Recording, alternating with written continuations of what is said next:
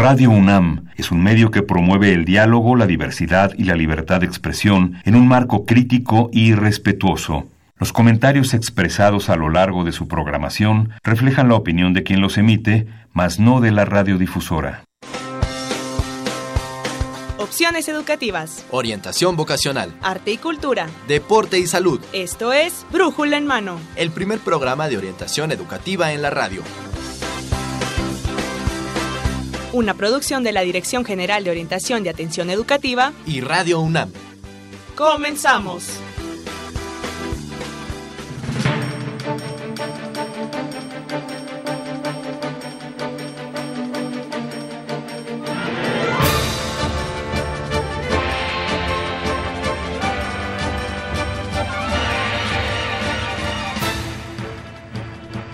Amigos? Muy buenos días, sean bienvenidos a Brújula en Mano, el primer programa de orientación educativa en la radio. Ustedes nos escuchan a través del 860 de amplitud modulada y en internet en www.radiounam.unam.mx. Hoy, 5 de marzo 2018, iniciamos el programa número 1130 con un toquecito medio noticioso este intro que tenemos ahora y tengo el agrado de presentar en los micrófonos a mi compañera, la orientadora académica. Ella es Evelia Valdovinos Tapia. Eve, ¿cómo estás? Bienvenida. Muy bien, muchas gracias. Buenos días, Miguel. Y buenos días a nuestros radioescuchas. Gracias por acompañarnos otro día más. Y hoy, hoy trataremos temas muy interesantes, así que esté muy pendiente eh, con nosotros. Háganos llegar todas sus sugerencias, todas sus dudas, porque estaremos con muchos temas que seguramente les serán de interés. Mire usted, prevención de adicciones, la Jornada Universitaria de Orientación Vocacional y la celebración del Día Peraj. Recuerde cuáles son nuestros, nuestras redes sociales, brújula en mano, arroba hotmail.com, Facebook, Brújula en Mano y Twitter, arroba Brújula en Mano. Nuestros teléfonos 5536-8989 y 5536-4339. Llámenos, háganos saber cuáles son sus, inquietudes. Claro que sí, comuníquese con nosotros porque vamos a estar platicando el, los temas que tenemos. Tal vez a algunos no los hayan conocido. El día Peraj, les vamos a dar información, pero hay otros que hemos estado tocando y que son temas de relevancia, que son temas importantes y que hay que tratar, como es esta, esta situación de la prevención de las adicciones. Todo porque a veces se nos abre un mundo que no conocemos cuando entramos a la universidad y entonces hay que estar, pero no nada más con los compañeros. Bueno, no quiero no quiero meterme en tantas cosas porque aquí tenemos un especialista que nos va a hablar de eso. Así que recuerde, comuníquese con nosotros. También porque estamos invitando a que se comunique con nosotros porque el día de hoy tenemos ya estamos obsequiando pues el tomo 12 y es el último de esta colección de la Real Expedición Botánica a Nueva España, que para los que están en Facebook ahí lo pueden estar viendo.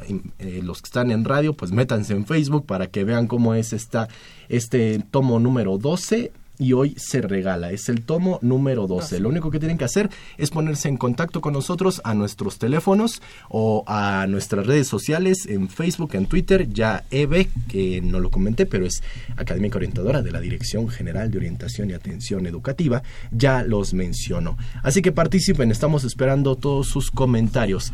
Y Eve, ¿qué te parece si arrancamos con... Centro de Orientación Educativa. Así es, pues tenemos temas muy interesantes, esto que trabaja también el Centro de Orientación Educativa, y pues tenemos una invitada que ya lo mencionaba, es especialista en ese tema. Así es. Eh, buenos días, doctora Mariana Gutiérrez Lara. Ella es coordinadora de Psicología Clínica y de la Salud de la Facultad de Psicología de la UNAM. Bueno, gracias por acompañarnos el día de hoy. Buenos días, encantada de estar con ustedes.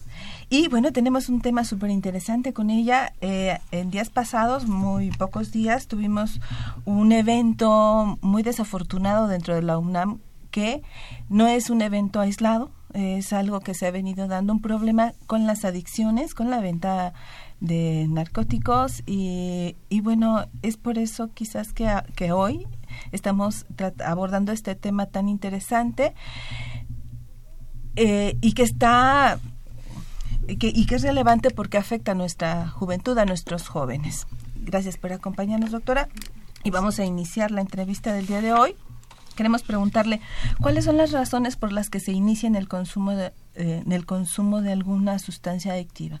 Mira, la mayor parte de las veces ocurre por una situación de experimentar, ¿no? Una invitación por parte de los amigos que te dicen, te dan referencias acerca de lo que se siente con diferentes drogas, que te relaja, que te da paz, que te hace evadir los este, tus problemáticas, incluso que te quita el hambre, el sueño y obviamente todo lo que tiene que ver con este evadir, ¿no?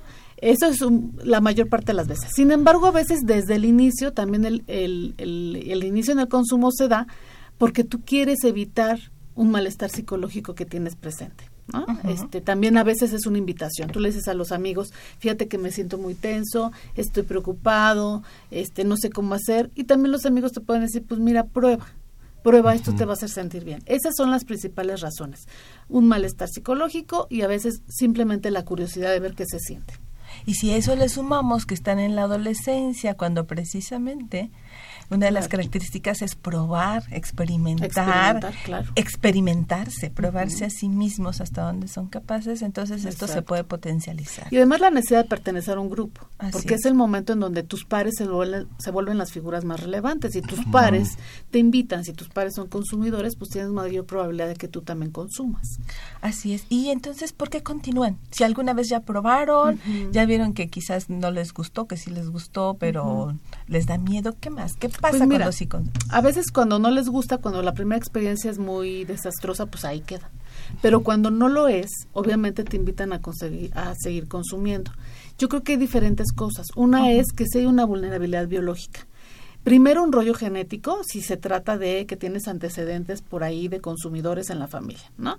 Pero también hay una situación de vulnerabilidad por tu sistema bioquímico en el cerebro. Hay quien se instala más rápido en la droga por diferentes neurotransmisores, que no vamos a abundar porque sería muy complejo, pero esa es una razón, hay quien se instala de manera muy rápida. Pero también otra vez, si yo tengo una vulnerabilidad psicológica, tengo inseguridad, tengo baja autoestima, tengo un nivel de ansiedad exorbitante, tengo, eh, vamos a decir, falta de habilidades sociales, todo eso también me, me, lleva a que yo pueda seguir consumiendo. Y si además tengo problemas familiares y además tengo una gran disponibilidad para acercarme a la droga, pues las probabilidades se van aumentando. Es decir, como todo fenómeno psicológico es multicausal. Entonces vamos sumando variables personales, familiares, sociales y obviamente pues existe mayor probabilidad de que yo me instale en el consumo.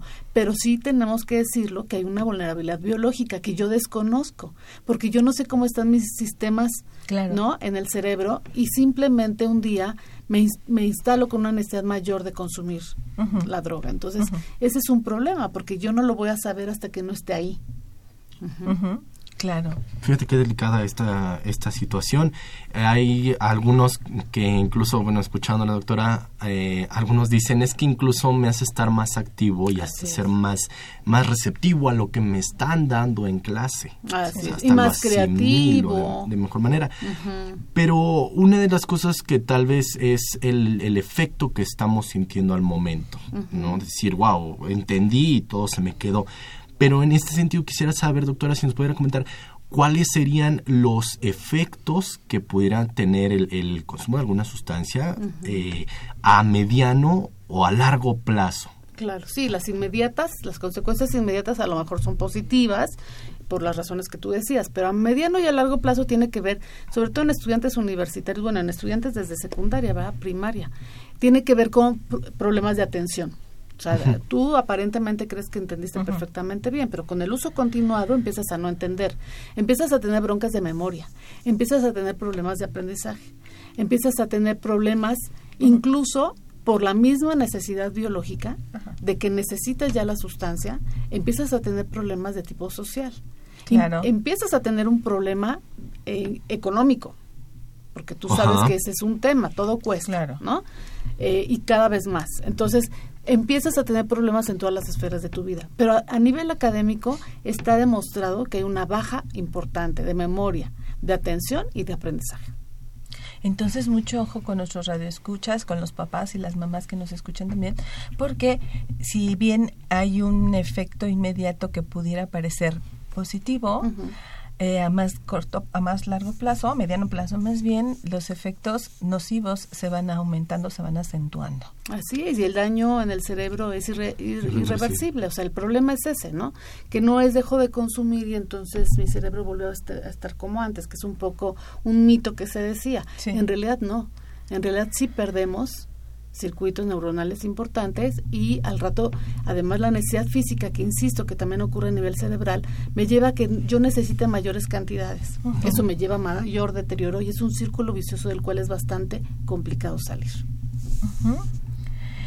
ahora, ya que estamos hablando de adicciones, ¿Qué otras sustancias pueden estar relacionadas con las adicciones? ¿Solamente las psicotrópicas o qué bueno, más hay? Nosotros en la universidad pues sabemos que tenemos un consumo elevado de alcohol, de tabaco y de marihuana, ¿no? Digamos que es lo más reportado. Sabemos que consumo de cocaína o de otras de otros estupefacientes, pero esos son los más. Sin embargo, un problema que tenemos actualmente, creo que todos, jóvenes y adultos, pero que ahorita es importante señalarlo en los jóvenes, son las adicciones comportamentales. Eh, usos excesivos, ¿no? Eh, vamos a decir, sin control de lo que es el uso de la tecnología en general. Computadora, teléfono celular, ¿no? Redes sociales, todo esto. Pero además también está la compra compulsiva, incluso el juego patológico. O sea, son adicciones comportamentales que durante mucho tiempo no fueron un problema de salud pública en nuestro país y que ahorita ya estamos reportando como relevante, porque también te llevan a que dejes de hacer cosas importantes. también te llevan a que necesites cada vez mayores cantidades de tiempo y mayor, mayor este, necesidad económica. Y te van alejando de una vida, este, vamos a decir, eh, rica, ¿no? En términos de la interacción que tienes con otros. Así es. Nada más quisiera preguntar algo, doctora. Y para los papás y las mamás que nos escuchan a este horario, sobre todo, eh, ¿qué pueden hacer ellos para ayudar con estas adicciones, sobre todo en el uso del Internet y los celulares? ¿Cómo, cómo ponerle límites o cómo ayudar, ayudar a los jóvenes para que ellos también vayan haciendo una autorregulación con todo esto? Exactamente. Los papás tenemos que hacer una corregulación, efectivamente, porque el joven todavía no tiene una madurez para hacerlo solito. Entonces, una parte que es muy relevante es, es negociar el uso de estas, de estas tecnologías eh, de forma controlada, por cierto tiempo, ¿no? Nada más. Y una de las cosas que tenemos que hacer es dejar de comprarles todo lo que están pidiendo, porque nosotros les acercamos al, al, exceso, me explico. Cuando tú les das todo lo que te piden, evidentemente estás acercando a que ellos de repente tengan un uso incontrolado. Entonces hay que negociarlo. Pero también hay que este, uno ser un buen modelo, porque uno como adulto generalmente también ya estás instalado en las redes sociales y en, en, la, en el teléfono todo el santo día. Entonces tú como adulto no le puedes pedir a un joven que se regule si te ve a ti totalmente desregulado con este uso. Entonces yo lo diría, lo primero es que tú también tengas una clara noción de que de repente nos estamos pasando de la raya entre el uso y el abuso uso, por ejemplo, del teléfono. Y la otra es que empecemos a negociar el uso y que haya otras actividades relevantes en la familia. Así es. Qué importante esto que acabas de decir, doctora, y hay que, me parece que hay que remarcarlo. Cómo desde casa podemos reforzar que por lo menos este tipo de, bueno, yo creo que todas, en la medida en que aumentamos la comunicación con los hijos y las hijas, en la que nos damos un poquito de tiempo, yo sé que en este, en estas épocas actuales, el decir que le dediques más tiempo a tus hijos cuando los, horarios de trabajo son extensos y exhaustivos, porque llegan los papás y las mamás también súper cansados, que a lo mejor no tienen esa capacidad humana ya para decir este te voy a dedicar más o lo que sea. ¿Qué tiempo si vas a dedicar al día, a la semana para estar con ellos, para, poder platicar mínimo, poner algo de, atención y entonces sí poder también hacer un alto en el camino de nosotras, de nosotros como papás, reflexionar qué tanto estamos eh, utilizando estas tecnologías y porque de repente no nos damos cuenta, ¿eh? vamos como en este círculo en el que estamos todos deprisa todo el tiempo. Sí, es tan rápida la vida que tenemos que vivirla que ni nos damos cuenta cuando estamos cayendo en este tipo de este vicios también. sí, claro. precisamente por eso me gustaría saber, doctora, si hay algunos factores, hay algo que me diga, oye, ¿sabes qué? Ya te convertiste en, un adicto. Sobre todo porque... ¿Cuándo me doy cuenta? Ajá, ¿cuándo, me puedo dar cuenta? Porque a, a, mí de repente me pasa que estoy hablando con alguien y voltea constantemente a ver su celular, voltea constantemente y digo, eh, ¿me está checando la hora o qué? Sí, ¿Qué pasa? Ya se ¿Qué- tiene qué- que ir, algo pasa. Sí, ¿Qué Claro. reacciones o qué, qué- qué comportamientos llega a tener que me pueden decir, sabes qué? Aguas porque ya estás cayendo en una adicción, no de alguna sustancia, sino de estas adicciones comportamentales. Sí, claro. Yo creo que una, de, una cosa que te marca una adicción es que ya no puedes parar. Es decir, tienes una sensación de querer estarlo haciendo todo el tiempo. ¿Me explico?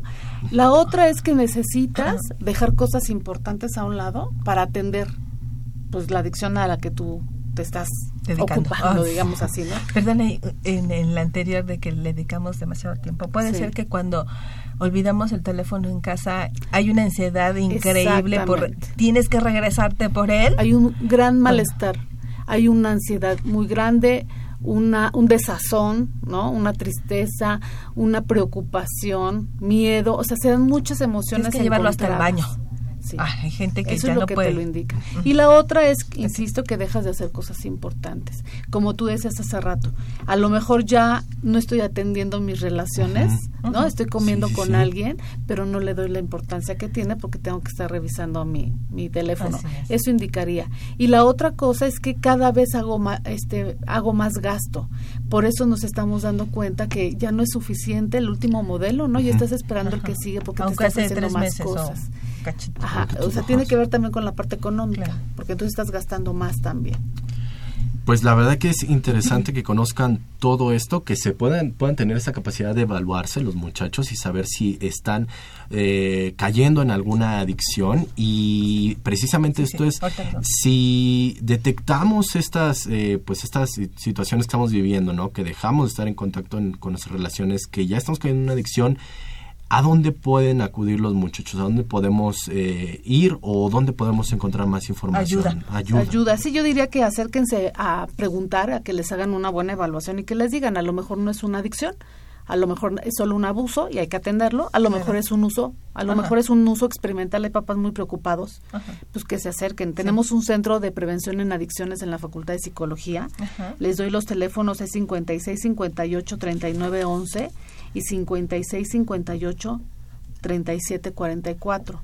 Y tenemos el call center, el call center de la Facultad de Psicología que también refiere casos en dif- a diferentes centros de atención, pero también atiende de manera telefónica y es el 56 22 22 88. Ok.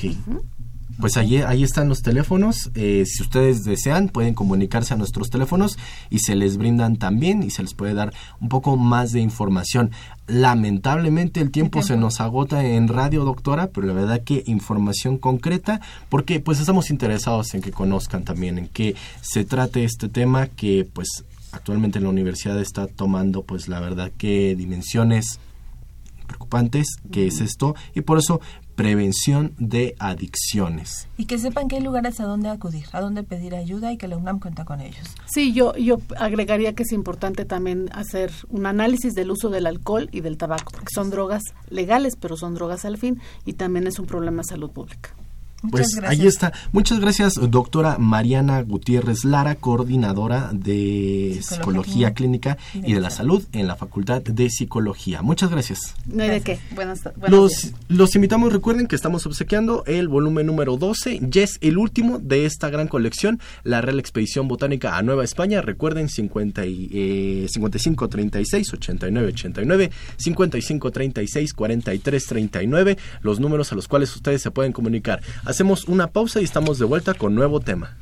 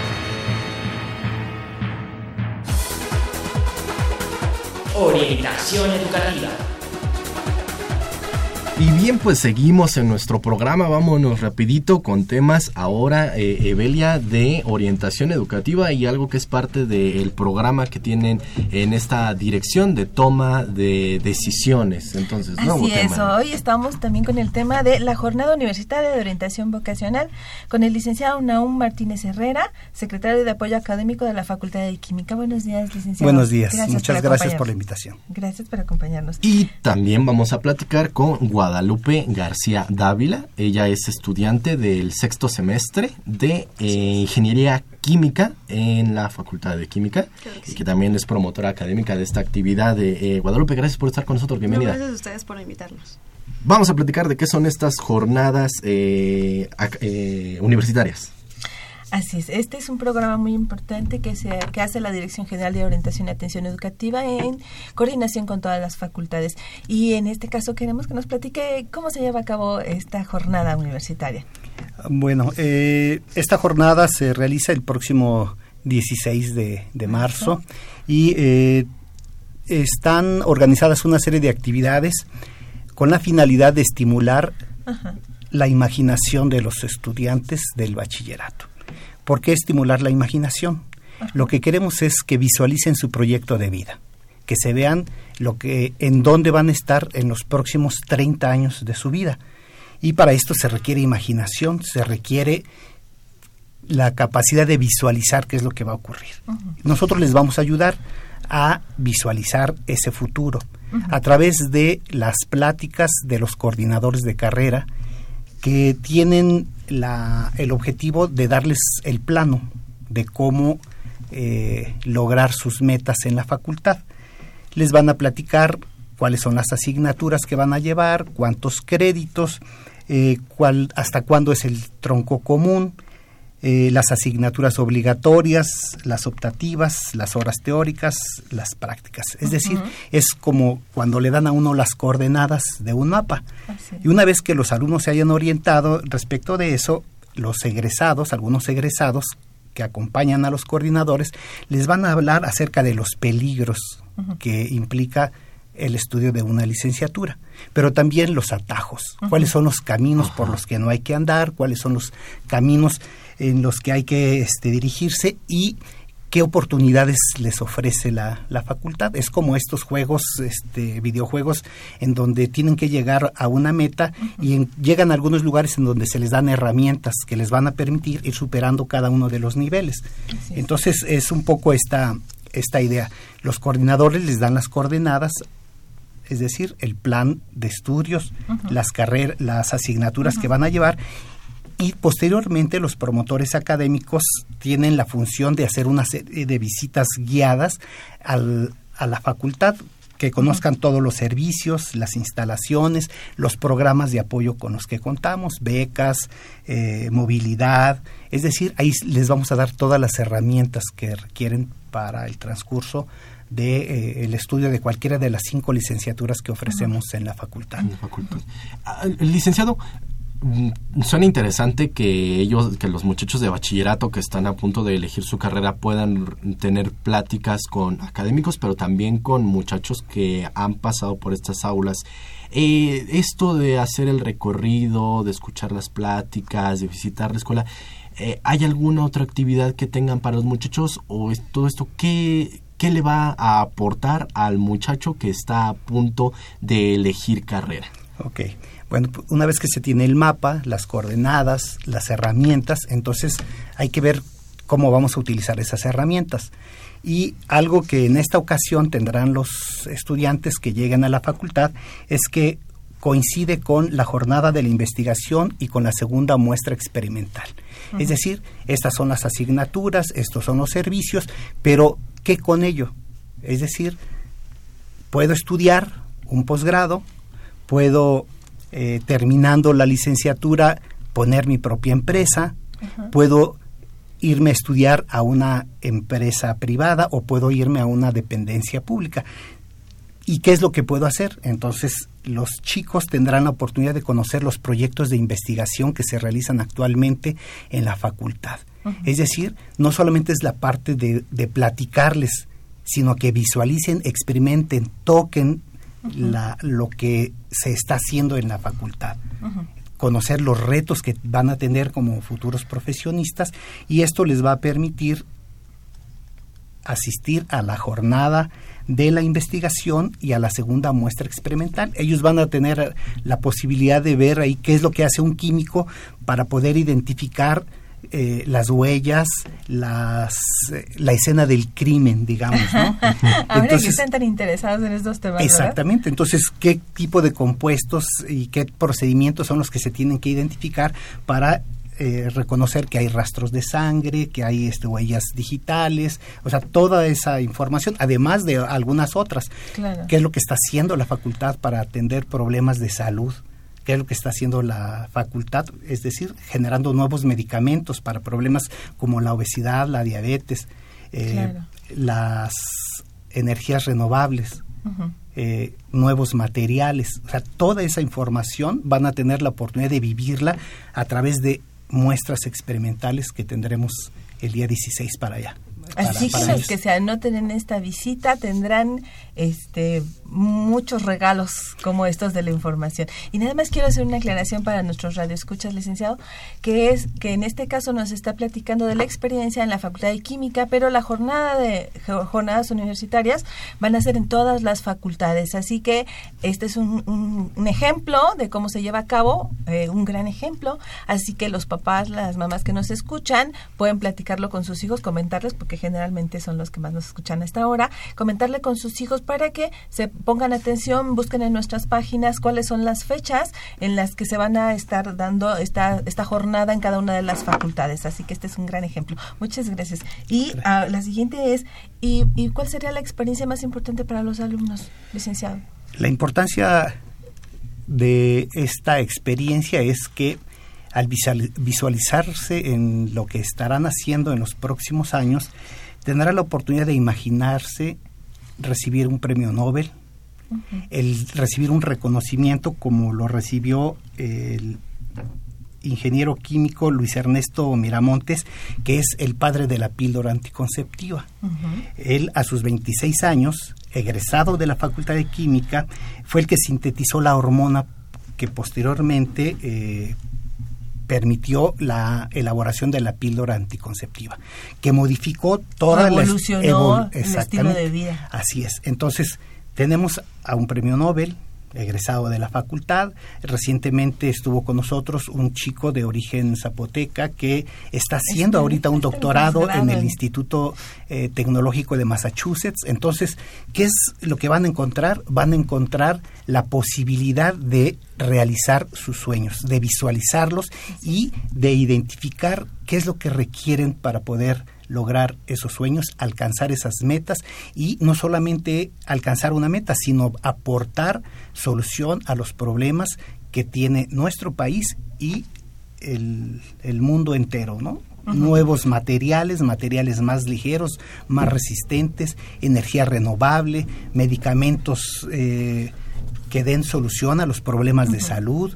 Eh, entonces, la, la producción de, de alimentos y desde la genética de, ese alimento, todo el proceso de, de, cultivo y de mejoramiento de, de, esos, eh, de esas semillas o de esos frutos y después verlos en, eh, en productos para el consumo de, los seres humanos. Yo creo que cuando los muchachos van, y la verdad que hubo un año en que tuve la fortuna de acudir a una de estas jornadas, y se queda uno impactado de saber tan solo los laboratorios y todos los materiales con los que trabajan, eh, las aplicaciones en la vida diaria que llega a ver de la química.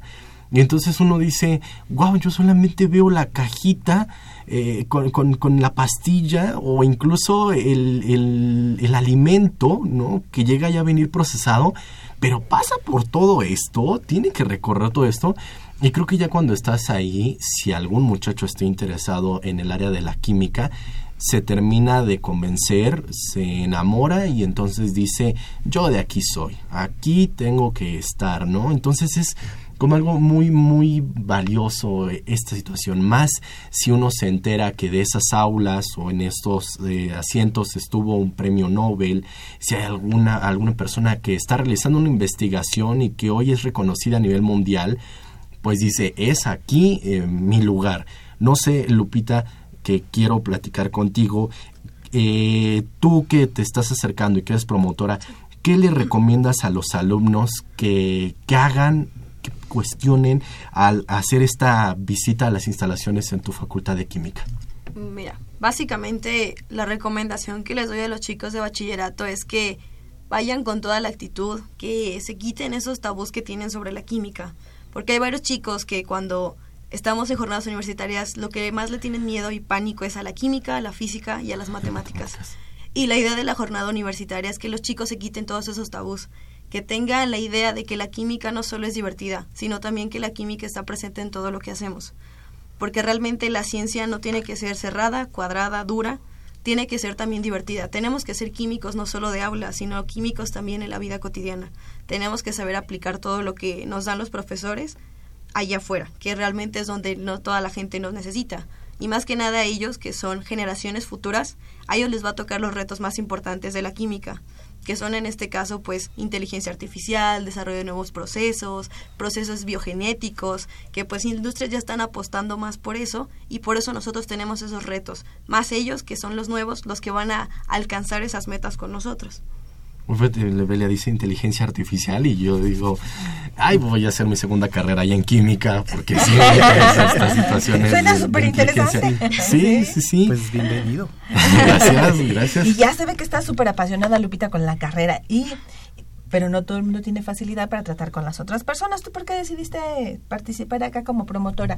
Más que nada los promotores tenemos que tener esa vocación por dar nuestras experiencias a los demás realmente creo que como promotor tienes que cumplir ese compromiso social que tienes, porque no solo un científico se basa en lo que ve dentro de las aulas, laboratorios o libros, sino también tiene que convivir con la demás gente. Hacer estas redes sociales que tenemos con los chicos de bachillerato nos permiten entablar nuevas amistades, nuevos conocimientos, incluso nuevas experiencias, porque todos pasamos por ahí pero todos pasamos de alguna manera algo distinto. No todos escogimos la carrera porque fuéramos precisamente asertivos o porque realmente nos apasionara mucho.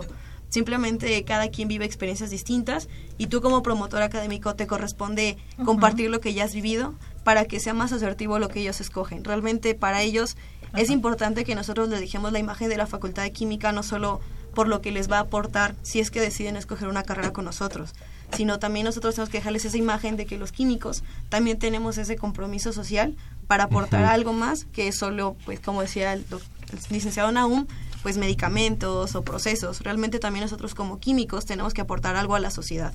Y qué mejor que ayudar a nuestros colegas futuros a desarrollarse plenamente dentro de la Facultad de Química.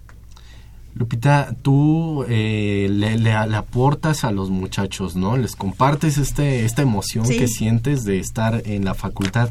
Pero ¿de qué manera crees que te recompensa entonces participar en este programa? ¿Cuál es la recompensa que tú te llevas de platicar y de dejarle esto a los... Este, ¿Cómo está eso, no? no, o sea, realmente igual los chicos cuando estamos incluso en las en la bienvenida para cada generación nos preguntan, oye, ¿les pagan o pues tienen alguna alguna cosa que les den? Realmente creo que nosotros nos llevamos a cambio todas esas experiencias como algo de diversión. Igual una distracción de la facultad, porque no solo los chicos nos van a aportar alegrías y, y pues juegos durante la semana, sino que también nos van a aportar esos esas incertidumbres que nosotros también en algún momento tuvimos y te quedas así de, oye, pues yo también pasé por lo mismo y superé estas cosas, ¿no? Entonces te quedas también con esa parte de reflexión, de decir, ah, pues si yo estoy aportando algo ahorita, yo sé que en algún futuro estos chicos van a ser mejores que yo tal vez, pero para mí es recompensa la satisfacción del compromiso social y sobre todo de que esas experiencias no se quedan guardadas en un baúl, sino que también las puedes sacar y las puedes compartir, porque realmente pues para los chicos que compartas tu experiencia ahí adentro es para ver cómo sobreviviste y por qué has llegado hasta ahí y realmente pues que la carrera te apasiona, ¿no? Que no es algo que solamente te gusta, sino que te apasiona porque estás ahí y estás igual aportándole a la facultad cosas que posiblemente a lo mejor y nuestros profesores no pueden hacer o nuestros directivos no pueden hacer, sino tú como acá, bueno, precisamente como promotor cumples con esa función, con la función de que la facultad también tenga ese compromiso de, bueno, de expandir las expectativas que los chicos tienen cuando van a la jornada. Esta parte muy interesante lo que dice Lupita de el, diálogo entre iguales, ¿no? A veces con los maestros o con los orientadores, un muchacho no se atreve a hacer la pregunta o se siente apenado y va a decir, Ay, ¿cómo voy a estar tan perdido? No, mejor no hago la pregunta pero entre pares es una oportunidad de... Y algo muy importante que eh, nosotros también promovemos en la dirección, el hecho de que vayan y conozcan y vean con sus propios ojitos lo que son las instalaciones y pregunten. Y como puede haber chicos que se super apasionan como Lupita termina enamorado de la carrera, enamorada, pues resulta que habrá gente que dice, no, esto no es para mí. Y eso es muy importante también, que los chicos puedan decidir, pero con base en información, porque cada quien tiene historias diferentes, personalidades diferentes y habrá quien diga, híjole, esto de estar aquí todo el día no me late, no es para mí y habrá gente que se apasiona. Entonces, por eso es súper importante que acudan, que vayan, si les interesa la química, si les apasiona por ahí va el asunto, vayan y corroboren, vayan y pidan mayor información y obtengan toda esta eh, gama de explicaciones que les pueden ayudar a su toma de decisiones. Así es. El tiempo se nos acaba, pero quisiera que me dieran algún mensaje, alguna recomendación, Pita, licenciado, y si también licenciado nos pudiera comentar dónde pueden encontrar más información los muchachos o si hay alguna página donde se tengan que registrar para acudir a, esta visita. No sé, Lupita, alguna recomendación que quisieras darnos. Sí, para los chicos de bachillerato, que cuando vayan a la jornada vayan con las expectativas muy altas porque espero fielmente lo sé que lo vamos a cubrir, que vayan precisamente con un objetivo, que el objetivo es quitarse esos tabús de la química y sobre todo que se diviertan, porque la química no es algo duro, realmente la diversión es algo que se va de la mano muy bien con la química. Gracias, gracias, licenciado. Es importante que los chicos que vayan a acudir a la facultad ingresen a la página eh, encuesta.química.unam.com mx diagonal jornada para que hagan su preregistro y nosotros eh, nos preparemos para poderlos recibir. Tienen que entonces ingresar a esta página encuesta.química.unam.mx diagonal jornada para que hagan su registro y lo único que necesitan es, como ya lo ha dicho Lupita, el entusiasmo, la actitud, la pasión y la confianza de que van a encontrar en la facultad alumnos, egresados, profesores, los coordinadores de carrera, quienes les daremos toda la información para que su decisión de estudiar, si es que así es, en la Facultad de Química sea razonada y fundamentada. Así es. Ok, pues allí está esta información. 16 de marzo es la visita a la Facultad de, Química. Este programa de las jornadas universitarias inicia hoy Así que si quieren conocer el resto de actividades que hay en las demás escuelas y facultades de nuestra universidad, pues les recomendamos que ingresen a www.dgoae.unam.mx. Ahí está el rubro de jornadas universitarias y conozcan todo lo que hay para ustedes para que tengan una decisión pues más acertada en esto este reto que es la elección de carrera. También los invitamos a que se sigan comunicando con nosotros eh, 5536 8989 5536 4339. Ya hay llamadas, en un momento más eh, hacemos mención de ellas. Gracias, licenciado. Gracias, Guadalupe, por haber estado con nosotros. Vamos a un corte y estamos de vuelta con ustedes.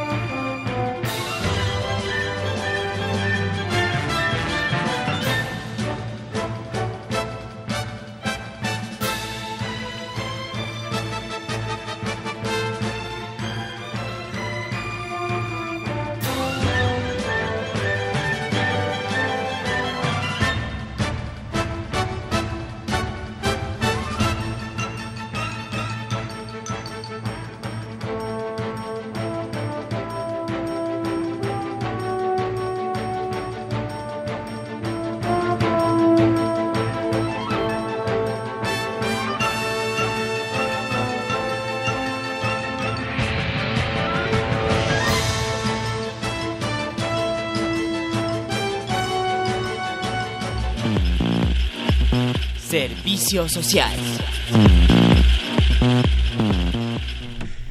Bien amigos, pues estamos de vuelta. Vamos al programa con el que cerramos esta transmisión, esta edición número 1130 de Brújula en Mano. Y en este programa donde obsequiamos ya el último tomo, ah, el último tomo de esta eh, Real Expedición Botánica a la Nueva España, el volumen número 12. Así que ya desde la semana pasada estaban participando eh, Oscar Ortega, Henry Zurrosa, David Balmaceda, Mercedes Anoto, Leticia Mendoza, eh, David Owen Benavides, eh, Laurita Hernández, Axel Suxo, eh, Selene Bautista, Oti López, Carlos Ortega, Noemí, Cintia, Raúl Horta Retana y hoy recibimos las llamadas del profesor Isidro López, quien felicita al, al programa y agradece por estos temas.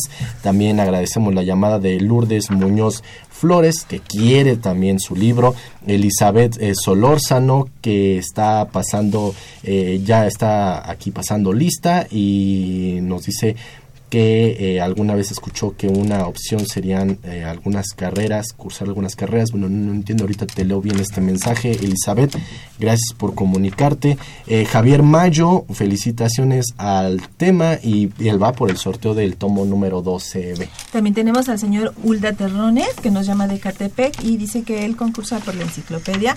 Javier Guerra, de la Benito Juárez, que para la rifa de la enciclopedia también. Josefina Cruz ella nos dice que saludos a todos en Brújula en Mano. Estuvo muy interesante el tema de adicciones con la doctora y quiere participar con la enciclopedia. Raúl Horta de, Miguel Hidalgo que nos llama y dice que está interesado en el posgrado de la UNAM. En la página de la UNAM, www.unam.mx, puede encontrar un rubro que dice así, posgrado en la UNAM. Y ahí aparecen todos los posgrados que están vigentes para que usted los pueda consultar pues ahí está, ahí están las llamadas, todavía tienen un poquito de tiempo para comunicarse con nosotros, hoy se va y hoy acabamos esta colección, que fueron 12 tomos de la Real Expedición a la Nueva España, y también tenemos otro tema, eh, Belia, que es de nuestra Dirección General de Orientación y Atención Educativa es la celebración del Día Peraj y para eso nos acompaña la licenciada Socorro Becerril. Ella es coordinadora del programa de servicio social Peraj Adopta un Amigo, una amiga. Gracias por acompañarnos. Buenos no, gracias a ustedes. Y bueno, también está con nosotros eh, Imelda Jacuinde. Gracias por estar con nosotros, Imelda. Muchas gracias. Y también Verónica Brindis. Gracias por estar con nosotros, Verónica. Vamos a platicar de esto. Vamos a platicar. Licenciada Socorro, ¿qué sí, en qué consiste el servicio social PERAC Adopta un amigo, una amiga? Ok, el programa este PERAC intenta poner en contacto a un chico universitario con un niño de educación primaria, cuarto, quinto o sexto, donde a través de una relación significativa, este que, que se da gracias a ese acompañamiento tutorial, eh, los, chiquitos fortalecen su personalidad, por un lado, disminuimos un poco los riesgos de deserción escolar y por supuesto los este, universitarios se van con muchas habilidades este, para la vida aprendidos. Es un modelo de intervención en materia de servicio social y pues siempre nos gusta presumir que de hecho es prácticamente el único modelo de intervención este, en servicio social que se da a nivel nacional, claro, salvo los servicios sociales de las ciencias este, de, la, salud. Ah, muy bien, sí, claro que hay que presumir este tipo de, programas. La verdad que sí, ¿eh? eh, eh ¿qué, qué, qué significa bueno, ya nos platicó un poco esta interacción que llegan a tener pues los muchachos universitarios con, con los niños, ¿no? ¿Son niños de qué edades? Eh, son cuarto, quinto y sexto. Oscilan entre, digo, hay algunos chiquitos que llegan desde los ocho años y algunos se nos van a los doce años, ¿no? Pero básicamente son cuarto, quinto y sexto. Y en esta celebración del Día Peraj, ¿cuándo va a ser? Eh, bueno, es este domingo 11 de marzo eh, vamos a estar este, reunidos en las islas, ahí en Ciudad Universitaria. Nos acompañan, aparte, las, las FES de, de la UNAM, la de, la de GOAE. Desde hace dos años hemos estado este, invitando también a otras instituciones eh, hermanas y en promedio hemos de tener como la participación de unos 400 este, universitarios y 400 niños de educación primaria. ¿Qué, qué, qué significado tiene esta celebración? Lo impulsamos acá en Ciudad Universitaria desde hace como unos siete años, este, con la idea de, pues, de difundir el programa, de promover el programa, de que los universitarios se sientan más identificados, de que sepan que no están realizando un trabajo ellos, este, solos, de que existen otros universitarios, otros jóvenes regalando su solidaridad y regalando su amor en otras, este, en otras sedes de tanto de la universidad como de otras otras eh, instituciones. Entonces el significado es ese, hacer una gran fiesta, una comunidad tener a través de actividades este, lúdico-recreativas, eh, eh, convivir, digamos, conocerse entre los tutores, entre los amigos, se regalan sus nombres, se regalan sus correos electrónicos, compartimos eh, pues esta, esta parte que estamos este, sembrando semillas, ¿no? Cambiando vidas y no solamente acá en Ciudad Universitaria que tenemos la participación en promedio de 100 binomios, 100 tutores, 100 este, niños, sino que esto es mucho más, este, mucho más amplio. Y bueno, si hablamos de que no solo impacta, bueno, más bien que en este evento se conocen eh, universitarios con universitarios, pero también hay otras instituciones. ¿Y de qué forma este programa impacta a otras instituciones? ¿De qué otras hablamos, por algún ejemplo? Las que de las que participan este este este domingo. Bueno, estamos invitando, por ejemplo, al Instituto Politécnico Nacional, a la Universidad Pedagógica Nacional, a la UAM Azcapotzalco, a la UAM Plantel Xochimilco, al ITAM, que es institución este particular, y en este año se nos suma la UNITEC, que también es una institución particular. Ah, muy bien. Así es. A ver, vamos a platicar con Verónica. Verónica, eh, tú eres una de estas eh, de estas estudiantes que participa con, con niños. No, yo soy coordinadora de PERAG México, eh, que nosotros somos la asociación civil que promueve este justamente este programa de de servicio social con jóvenes universitarios en las instituciones de educación superior. Eh, la UNAM es nuestra pionera, es la primera institución que creyó en el proyecto y que nos permitió aplicarlo. Y hoy día estamos en 61 instituciones de educación superior eh, a nivel nacional, entonces me toca estar de ese lado de, la trinchera. Ok, ah, eh, ya nos comentaba la licenciada algunas de las instituciones que van a estar participando, pero este sistema de PERAG es a nivel nacional. Así es. Eh, mira, este año se hizo una propuesta en un consejo consultivo que tiene PERAG México, que eh, aprovechando no solamente el, evento de que hace la UNAM, sino también otros eventos que hacen al interior del país algunas otras instituciones, eh, instaurar perdón, el Día Nacional PERAG, que vamos a aprovechar la fecha que, se lleva aquí a cabo en en, la, en Ciudad Universitaria y este año, por lo menos al corte, llevamos 14 instituciones que van a estar participando. Estamos hablando de la Universidad Autónoma de Chihuahua, la Universidad Autónoma de Coahuila, eh, la Universidad Autónoma de Baja California, la Universidad Autónoma de, Tamaulipas, eh, la Universidad Juárez Autónoma de Tabasco, la Universidad Autónoma de Chiapas y espero que no se me esté olvidando alguna por ahí. Pero sí son 14 instituciones las que van a estar participando este año, todos el mismo día, haciendo eventos justamente reiterando la integridad y la identidad de lo que significa ser un mentor PERA. ¿De qué manera lo que nos comentabas, eh, la universidad pionera en este programa, de qué manera vino a impactar a otras instituciones? Mira, es muy importante eh, el logro y toda la trayectoria que ha tenido la UNAM a lo largo de estos ya casi 15 años de, de aplicar el programa. Eh, es una situación en la que se dan cuenta cómo ha venido impactando y beneficiando no solamente a los niños, sino también a los, a los jóvenes universitarios que participan. Y, es por supuesto, en una situación de emulación, pues no hay universidad que le pregunte, que le platiques de cómo se aplica y qué significa el programa y que le digas, y también la UNAM lo aplica, inmediatamente dicen, yo también lo quiero. Entonces, estamos ubicados en todo el país, entonces estamos en comunidades muy pequeñitas que te dicen, yo aplico el mismo programa que aplica la Universidad Nacional. Y y eso es un punto importante. Pues la verdad que está bueno y qué bueno que este programa se replique en, otras comunidades porque también, como dicen, evitamos la deserción.